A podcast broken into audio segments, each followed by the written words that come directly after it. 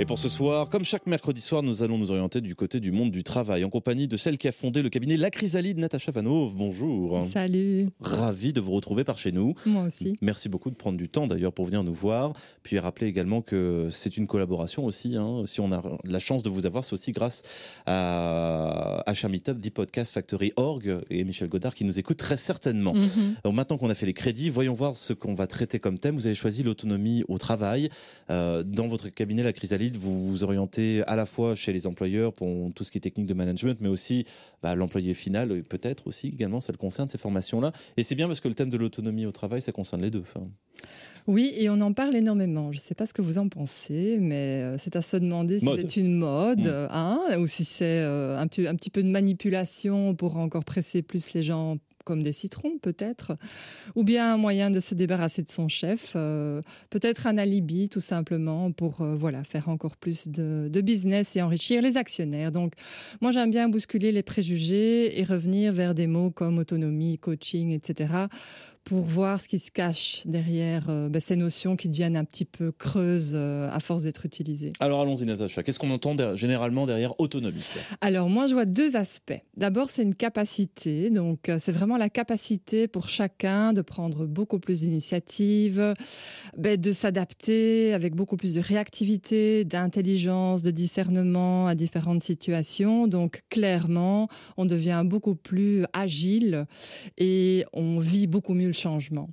Mais c'est aussi un besoin parce que bah, beaucoup d'é- d'études prouvent que si on n'a pas assez d'impact sur son travail, si on n'a pas assez d'impact sur les conditions de son travail, sur les décisions concernant son travail, ben on a euh, des problèmes de santé et euh, le moral qui baisse. Ouais, et se- donc la performance qui en prend un solide coup. On se dépassionne entre guillemets hein, de son boulot à partir du moment où on n'est plus vraiment propriétaire ni même fier de ce que l'on fait. Donc, euh, Oui, oui, absolument. Il y a une perte de sens. D'ailleurs, on peut relier ça au burn-out et au stress chronique. hein. Mm. Donc, il y a vraiment une perte de sens et une dépersonnalisation totale du, du, du travail. On y va comme des machines, quoi.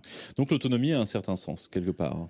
Ben moi, j'y crois. Je me pose pas trop de questions sur ce qu'on peut en faire et sur la motivation derrière, parce que pour moi, c'est vraiment la voie royale vers se réaliser en tant que personne et euh, finalement être euh, heureux et épanoui dans la vie. Donc euh, moi je fonce vers l'autonomie, je dis oui Mm. et j'encourage les gens à, à prendre cette direction. Oui. Si, si je dis autonomie, c'est par exemple un manager, un boss qui va fixer un objectif euh, raisonnable, on va s'entendre, Mhm. et après ça sera, il n'aura pas besoin de contrôler ni d'utiliser son lien de subordination sur son employé pour vérifier quels moyens ont été mis en œuvre pour atteindre cet objectif. On va autonomiser le salarié dans le sens où on va dire voici ce que tu dois faire et maintenant je m'en fous de savoir euh, exactement comment tu vas faire, il faut juste que ça soit fait. Si tu prends ton temps, si tu te presses, si tu etc etc.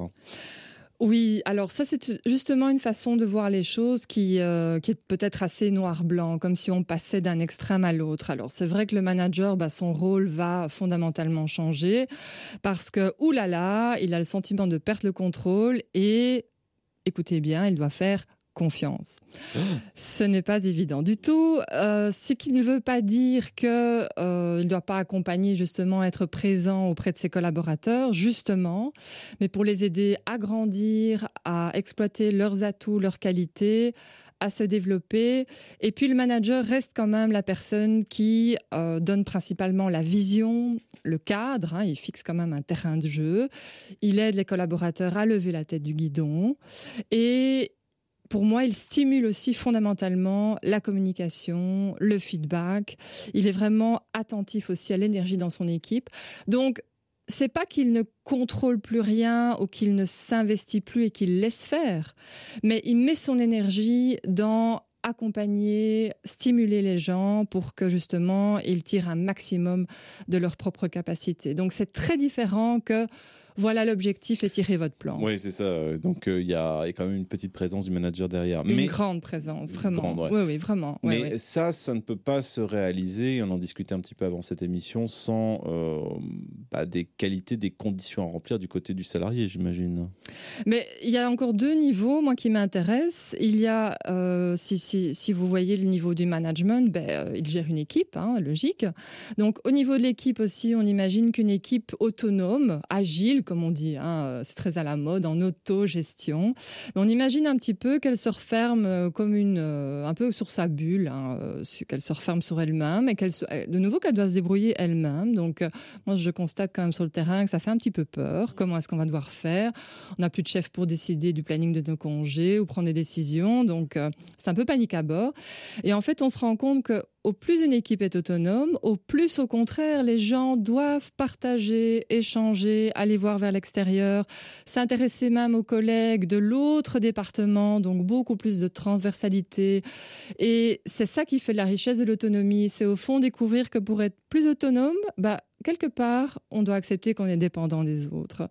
Et au niveau individuel, pour euh, rebondir sur votre, euh, votre question, pour moi, l'individu qui devient autonome, c'est un processus, ça prend son temps, mais c'est quelqu'un qui se développe constamment et qui gagne confiance en lui parce que toute l'histoire du manager et des équipes qu'on vient de raconter n'est possible que si on fait confiance en, en l'autre, d'accord?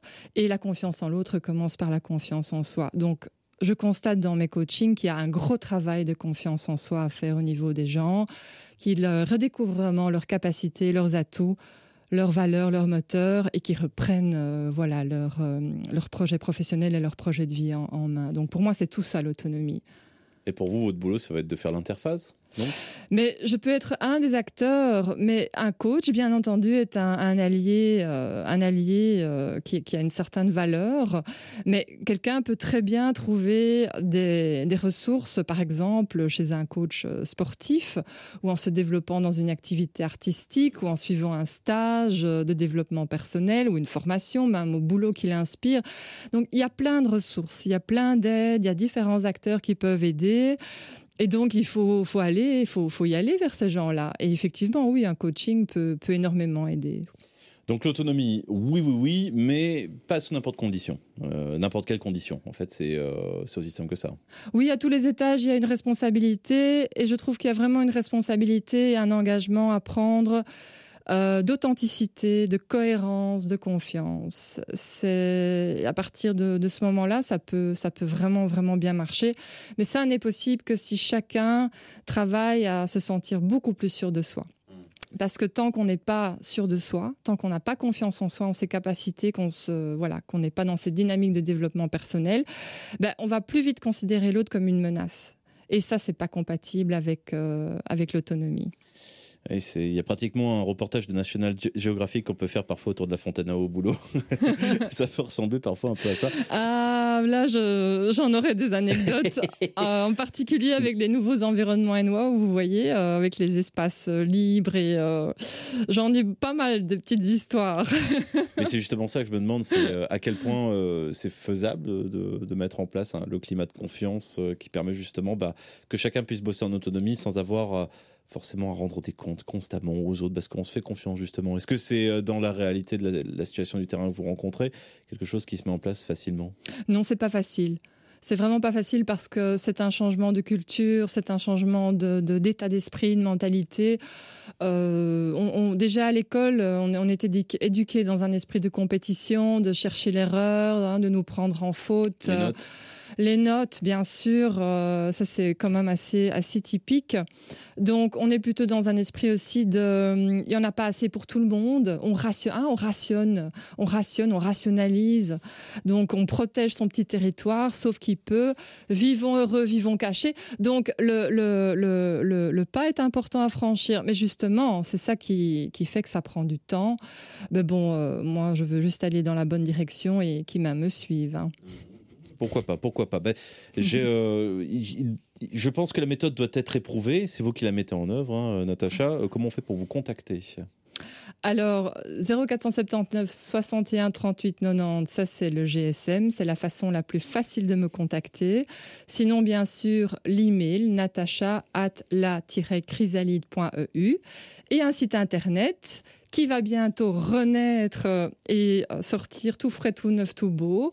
Donc ça sera pour la fin du, mois de mai, mais vous pouvez quand même aller voir euh, le futur ancien site, donc sur la-chrysalide.eu. Et dont l'adresse ne change pas du tout. Hein. Non, non, non, absolument, absolument. Donc soyez vraiment les bienvenus et n'hésitez pas à me contacter, même pour échanger des idées, avec grand, grand plaisir. L'autonomie au travail, pas sous n'importe quelle condition, mais plutôt une bonne idée en soi. Merci beaucoup, Natacha. Natacha Vanov, d'avoir pris du temps pour nous. À bientôt.